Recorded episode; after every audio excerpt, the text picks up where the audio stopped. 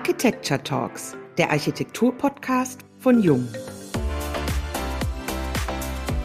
Architekten macht es natürlich Spaß, ein Hochhaus zu bauen, wobei wir bauen ja eigentlich Zwerghochhäuser. Spielfeld Wohnungsbau.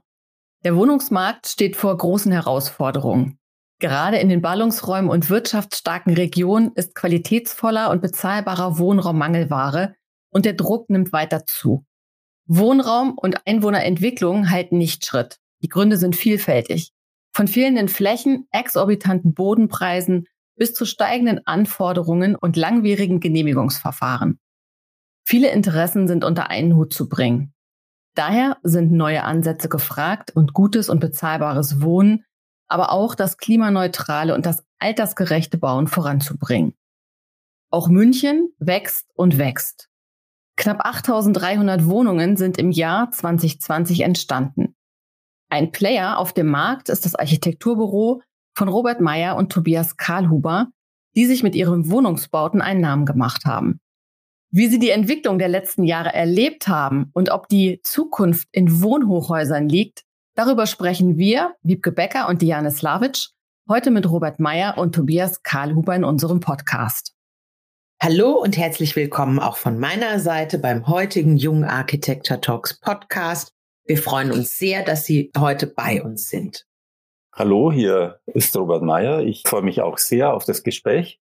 Ja, schönen guten Tag zusammen. Hier ist Tobias Karlhuber. Mir geht's ebenfalls. Ich bin gespannt auf unser heutiges Gespräch. Ein Schwerpunkt Ihrer Arbeit sind Wohnungsbauten. Seit jeher ein spannendes Thema, weil ja jeder irgendwie wohnen muss.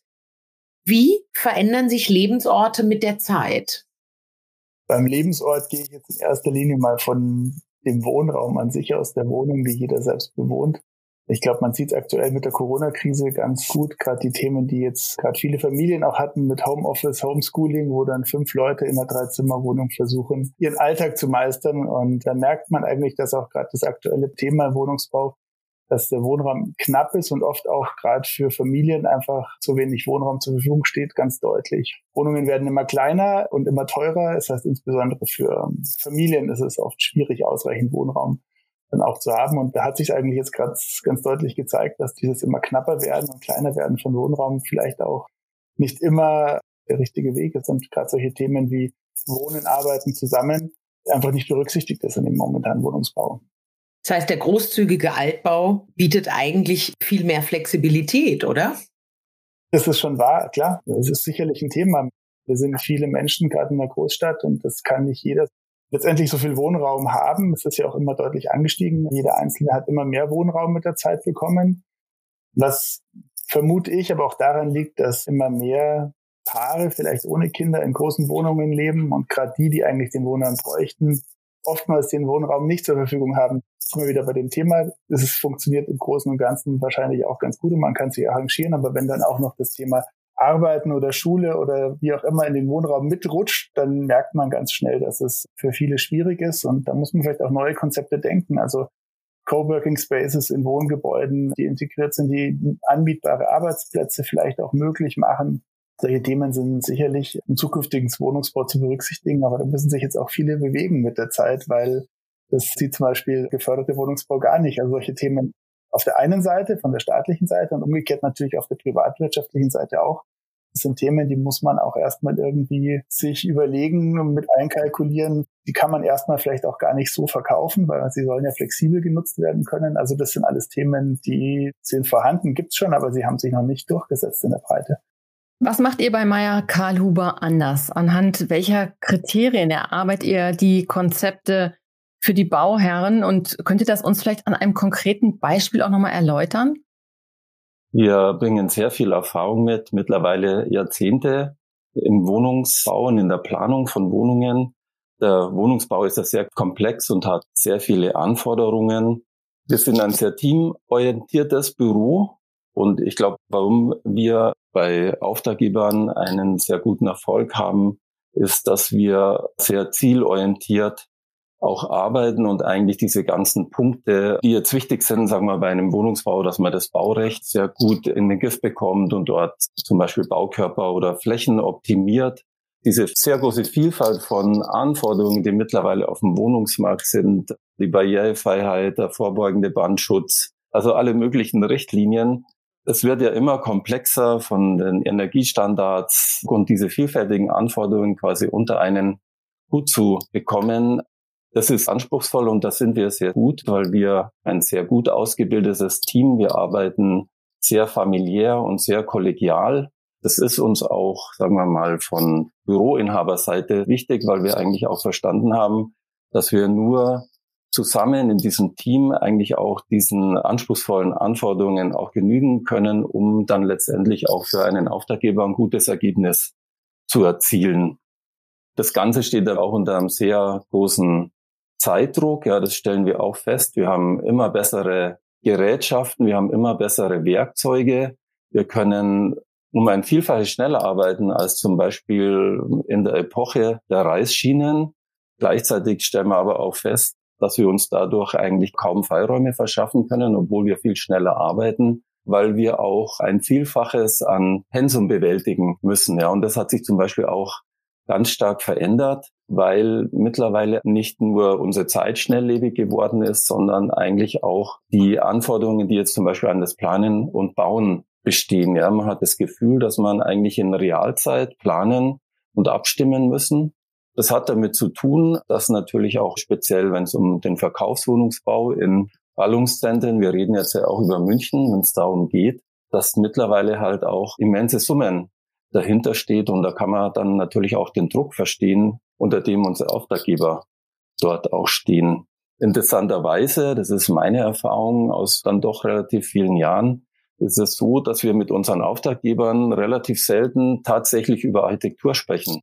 Ja, man denkt immer, wir sind die Architekten, wir sind die Gestalter. Wir haben ja mittlerweile auch doch eine große Reihe von Arbeiten oder Projekten von Häusern, auf die wir auch sehr stolz sind, die einen guten Stadtbaustein auch darstellen.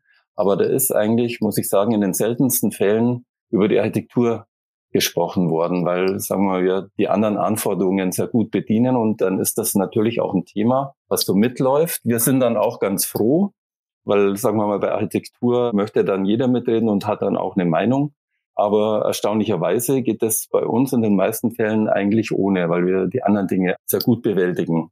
Was wir anders machen und was unser Ansatz ist, ich glaube, das ist immer im Vorfeld müssen wir erstmal festlegen, wo liegt eigentlich das Spielfeld und was ist der Rahmen, in dem wir uns bewegen dürfen. Wenn wir städtebauliche Wettbewerbe oder Wohnungsbauwettbewerbe machen, haben wir oft auch die Möglichkeit, Ideen mit einzubringen. Dann kommen solche Themen wie ein eigenes Gebäude, das für Coworking Spaces und Gemeinschaftseinrichtungen, zum Beispiel Sharing Points für Fahrräder und solche Sachen bringen wir in Wettbewerben oft. Die Realität zeigt allerdings, dass diese Themen dann ganz oft peu à peu verschwinden. Also so ist es zum Beispiel eben auch mit Gemeinschaftstiefgaragen. Es ist immer die Frage, wer kümmert sich, wer macht's, wer tut's und man braucht jemanden, der es dann auch wirklich umsetzen will. Also wir versuchen da schon die Ideen einzubringen und die Bauherren mitzunehmen, aber wie gesagt, die Erfahrung zeigt, dass es halt tatsächlich nicht immer dann auch umgesetzt werden kann, wobei die Stadt auch jetzt schon viele Fenster für solche Themen aufmacht in Bebauungsplänen gibt es Möglichkeiten, Gemeinschaftseinrichtungen, gemeinschaftliche Dachterrassen und so weiter auch auf die Geschossfläche anrechnen zu dürfen.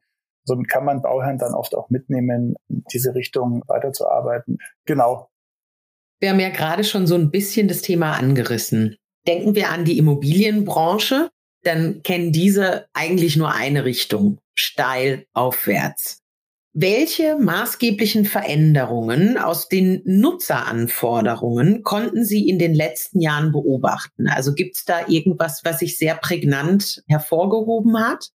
Also bei uns ist es ja so, dass wir ja oft mit den Endnutzern gar keinen Kontakt haben.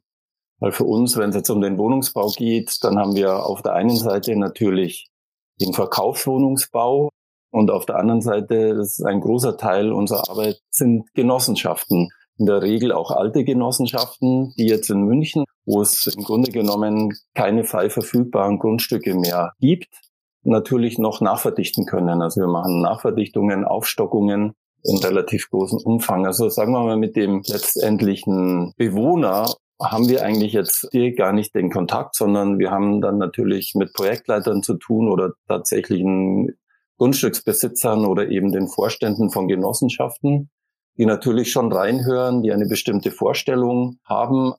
wie der Wohnungsmix ist oder wie die Wohnungsgrößen und so weiter.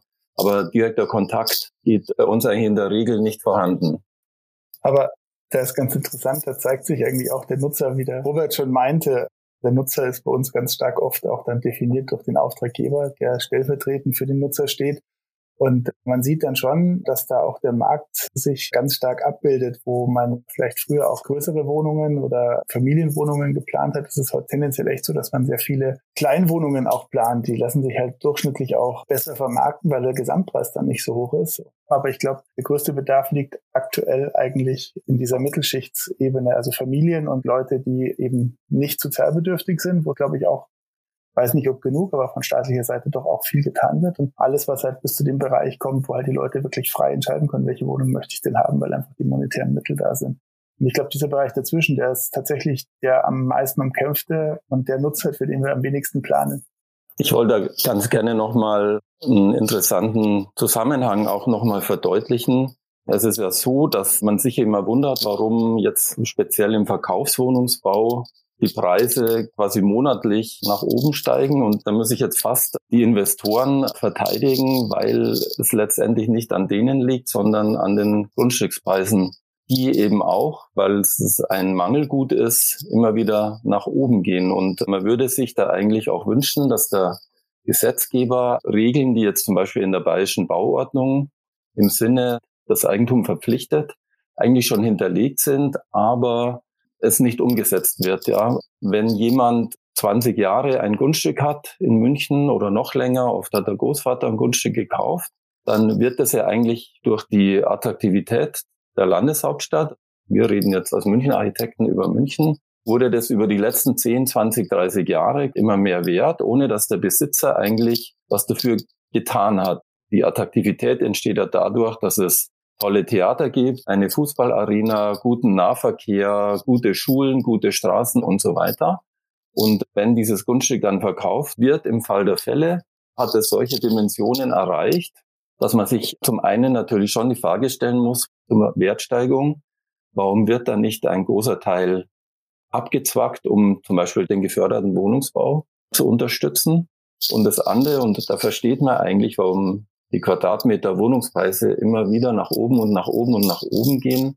Wenn das Grundstück dann vom Gesamtbudget einer Hauserstellung inklusive Planung und Organisation und aller beteiligten Firmen bis zur Fertigstellung, wenn da der Grundstückspreis schon bei 50 Prozent oder noch höher liegt, ist natürlich der Quadratmeter Wohnfläche schon von vornherein mit sieben, acht oder noch mehr 1000 Euro mit einer Hypothek versehen, wo der Investor dann natürlich gar nicht anders handeln kann, als da oben drauf natürlich noch das, was er selber quasi an Ausgaben hat, draufzulegen und plötzlich ist man auf der unglaublichen Summe von 10, 11, 13, 15 oder noch mehr 1000 Euro. Ja. Und das ist eigentlich so ein Grundübel.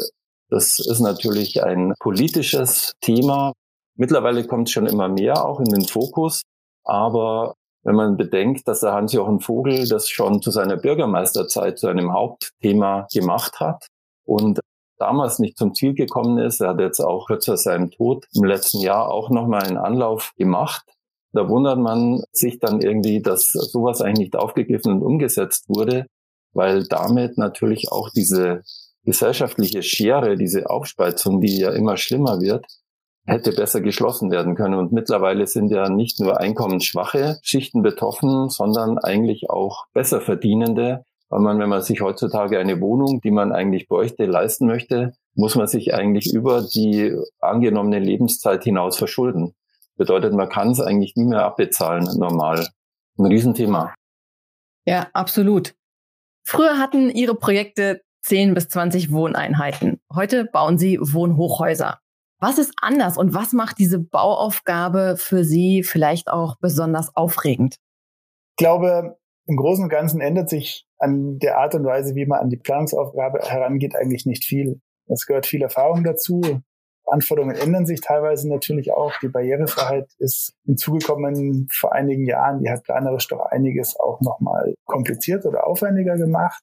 Im Großen und Ganzen ist das Prozedere das gleiche. Umso größer das Gebäude wird, umso arbeitsintensiver ist es am Ende auch, aber die Herangehensweise bleibt relativ gleich.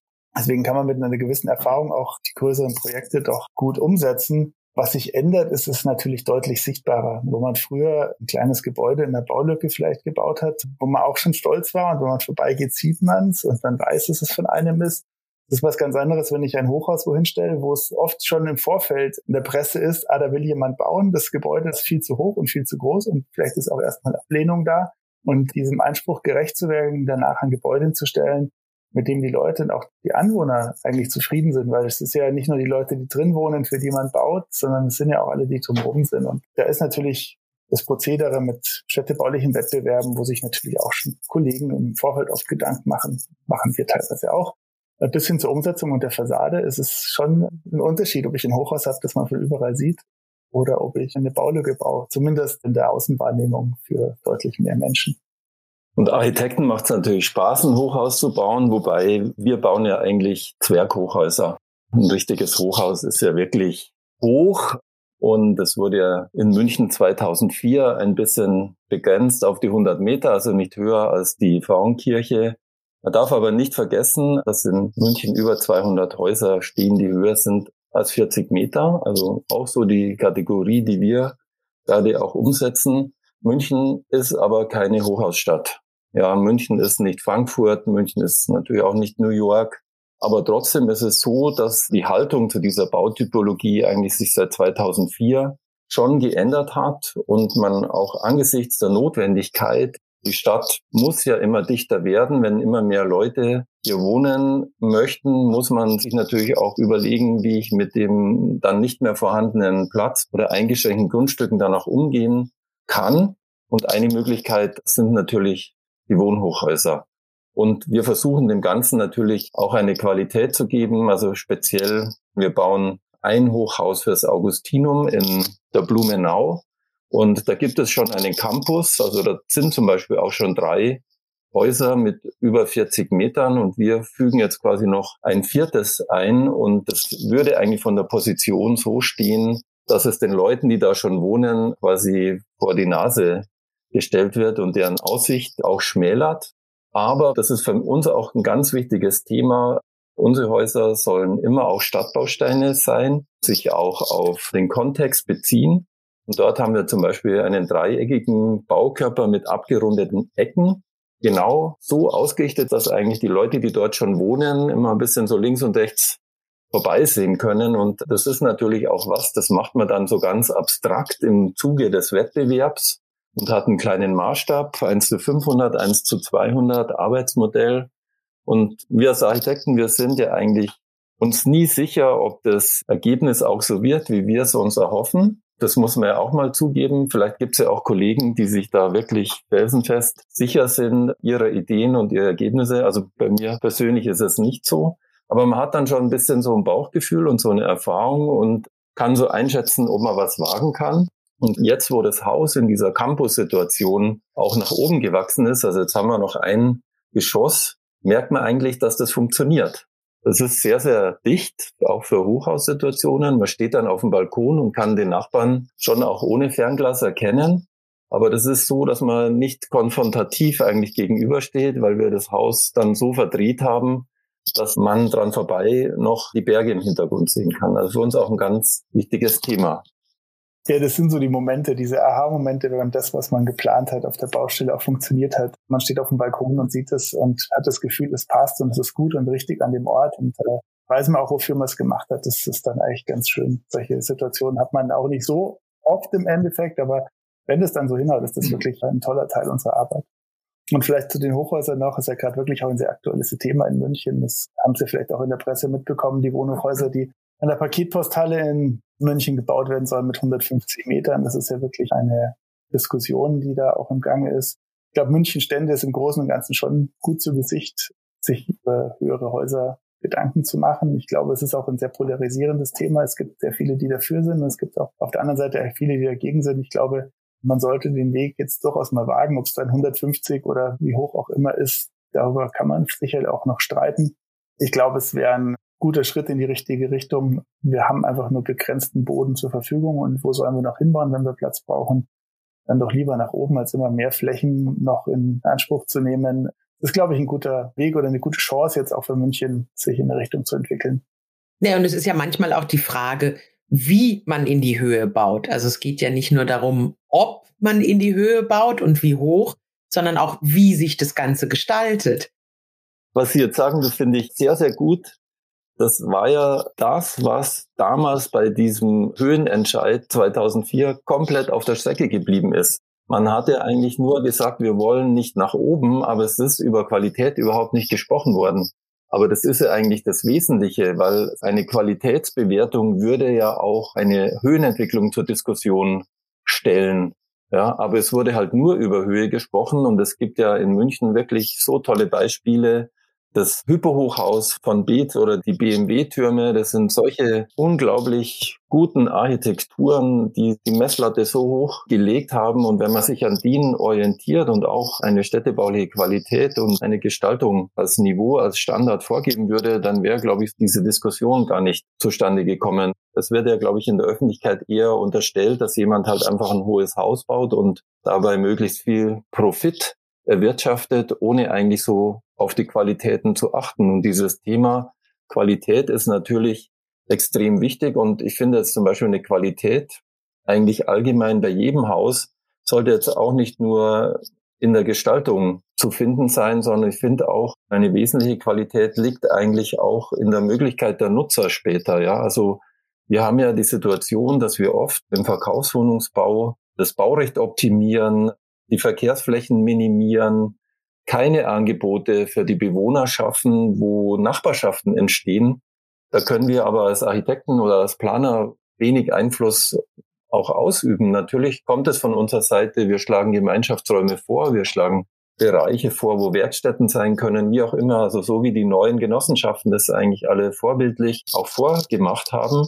Aber oft haben wir einfach die Situation, dass halt dann im Hinblick auf den Profit Einheiten entstehen, wo dann jeder Wohnungseigentümer quasi sein Zuhause hat und die Tür zumacht, aber so keine Möglichkeiten vorhanden sind, dass Nachbarschaften entstehen. Und man muss auch sagen, so WEGs sind eigentlich der Tod einer jeder städtebaulichen Entwicklung. Wenn Sie der Nachbar von einer WEG sind und dort irgendwas vorhaben, dann muss ja der Nachbar quasi zustimmen. Das bedeutet die WEG gesamt. Und wenn Sie 100 oder 200 oder 300 WEG-Eigentümer haben, dann gibt es natürlich niemals eine Chance für eine sinnvolle Entwicklung, weil immer jemand dagegen ist. Das ist so ein Konflikt, an dem wir eigentlich sehr stark leiden. Mittlerweile kommt es auch ein bisschen an bei unseren Auftraggebern. Also es ist schon so, dass man mal über einen Gemeinschaftsraum nachdenkt, der dann vielleicht auch wieder wegfällt, weil man dann doch eine Zwei-Zimmer-Wohnung reinmachen kann. Aber da wäre es eigentlich total wesentlich, dass da die Politik das eigentlich vorgibt. Und das sind mittlerweile auch Tendenzen da. Also das merken wir schon auch an den Bebauungsplänen, an der Genehmigungsbehörde, an der Haltung. Also man unterstützt quasi die Verdichtung, man unterstützt auch, dass jemand da investiert, aber man möchte dann eigentlich auch was dafür haben, also nicht nur den Anteil der geförderten Wohnungen, sondern auch die Möglichkeiten, dass sich dort auch Nachbarschaften entwickeln. Ich glaube, das ist ganz interessant im Zuge von solchen größeren Baumaßnahmen wie so ein Hochhaus besteht auch für die Stadt die Möglichkeit, einfach Sachen zu fordern und umzusetzen, die das möglich machen. Das wäre sicherlich auch eine Chance. Wobei ich aber glaube, dass die planungsrechtlichen Möglichkeiten teilweise trotzdem eingeschränkt ist. Also ich glaube, da wäre der Gesetzgeber auch wieder gefragt. Also ich kann ja, glaube ich, nicht konkret vorschreiben, welche Nutzung ich haben möchte, sondern ich kann nur die Möglichkeit geben, es zum Beispiel auf die GF einrechenbar umsetzen zu lassen, wenn der Bauherr das dann nicht umsetzen möchte, ist es teilweise schwierig. Also da wäre schon auch wünschenswert, wenn es Möglichkeiten gäbe, auch konkrete Nutzungen vorzuschreiben und nicht wie in der Baunutzungsverordnung halt äh, einfach nur einen Spielraum aufmachen. Also das könnte durchaus ein Weg in die richtige Richtung sein. Wir haben jetzt über verschiedenste Herausforderungen im Wohnungsbau gesprochen. Wenn wir über den zukünftigen Umgang mit dem Bausektor nachdenken, dann wären Ressourcen- und Energiewende nur einige Buzzwords. Ist denn der Architekt von morgen darauf schon vorbereitet? Spannende Frage. Man merkt schon, dass sich einiges tut und ändert. Wir haben jetzt aktuell auch gerade zwei Holz-Mehrfamilienhäuser gebaut. Sicherlich ein spannendes Thema auch hinsichtlich der Nachhaltigkeit. Die Frage ist, ob wir in Zukunft alles in Holz bauen können oder wie viel wir mit Holz bauen können. Es gibt ja auch schon Projekte für Hochhäuser in Holzbau. Es ist in der Planung deutlich komplizierter und komplexer. Das kann man sich ja vorstellen. Da fehlt einfach das konkrete Regelwerk. Man muss mal alles im Vorfeld schon abstimmen und klären. Ob wir da schon vorbereitet sind, Ich glaube, ein Thema ist sicherlich das in die Höhe bauen. Man muss auch drüber nachdenken, wie so eine tatsächliche Nachhaltigkeit eines Gebäudes ausschaut. Da sind ja viele Themen drin, von der späteren Umnutzung gegebenenfalls, von der Entsorgung vielleicht sogar, vom Rückbau. Was für Möglichkeiten muss denn ein Haus am Ende seines Lebens oder auch im Laufe des Lebens können? Was ist denn sein Ende? Das wäre ja die Frage, ne? Oder wann ist das Ende eines Gebäudes eigentlich? Am besten nie. Ja. Wir wollen ja, dass alle unsere Häuser in die Denkmalliste aufgenommen werden. Das ist ein sehr, sehr interessantes Thema, weil wir ja auch, wenn wir so momentan in die Bevölkerungsstruktur schauen und in die Demografie, dann werden wir sehen, dass wir zumindest prognostiziert deutlich weniger Menschen sein werden. Es gibt ja heute auch schon Gegenden, wo Wohnungen nicht einfach zu viel Geld zu verkaufen sind und es konzentriert sich auch stark auf die Städte gerade. Solche Themen gehen natürlich jetzt schon in Raumordnungs- oder Planungsthemen, die viel tiefer greifen. Da muss sich vielleicht auch wiederum die Politik Gedanken machen, wie man vielleicht Sachen noch ein bisschen dezentral organisiert. Umgekehrt ist es natürlich auch wieder eine Chance für Entsiegelung für Flächen. Also das in beide Richtungen. Aber was die Gebäude selbst angeht, das ist tatsächlich spannend. Also gerade wenn man heute sehr viel kleine Wohnungen baut, wer weiß, ob wir in 30 Jahren viele kleine Wohnungen brauchen. Also ein Gebäude zu bauen und sich darüber Gedanken zu machen, dass man vielleicht auch gut umnutzen kann oder gut umstrukturieren kann. Das ist natürlich bei Stahlbetongebäuden mit kleinen Wohnungen erstmal grundsätzlich ein bisschen schwieriger. Und da sind neue Wege auch gefragt. Zum Thema Umgang mit Wohnungen, und zwar ein sehr gutes Beispiel. Wir arbeiten ja auch viel für Genossenschaften. Und es ist ja oft auch so, dass gerade bei den Genossenschaften die Bewohner sehr lange in ihrer Wohnung bleiben, oft lebenslang. Ja, sie ziehen ein, wenn das Haus oder die Wohnung fertig wird und bleiben eigentlich bis an ihr Lebensende. Haben drei Kinder großgezogen. Der Mann stirbt, die Witwe lebt dann noch mal 10 oder 15 Jahre in einer Wohnung. Und oft sind Senioren in viel zu großen Wohnungen dann. Teilweise bewohnen die Wohnungen mit 100, 120, 130 Quadratmetern, wo sie so wenig Miete bezahlen, dass eigentlich ein Wechsel gar nicht in Frage kommt, weil für die Miete bekommen die nichts Adäquates. Und wenn sie was Adäquates, also vielleicht eine Zweizimmerwohnung haben, in München geht die halt bei 1200 Euro eigentlich los, wenn sie einigermaßen gut gelegen ist. Und die Genossenschaften, für die wir bauen, die kümmern sich darum. Also da kriegen jetzt ältere Herrschaften zum Teil auch neue Wohnungen und da wird denen tatsächlich auch das Angebot gemacht, die Miete beizubehalten oder nur ganz geringfügig zu erhöhen. Und damit wird dann plötzlich eine große Wohnung frei für eine Familie, die sie dringend braucht. Also so müsste das eigentlich auch sein. Auf der Seite der Genossenschaft, die halt über einen großen Wohnungspool verfügen, geht das und das ist natürlich eine ganz tolle Sache.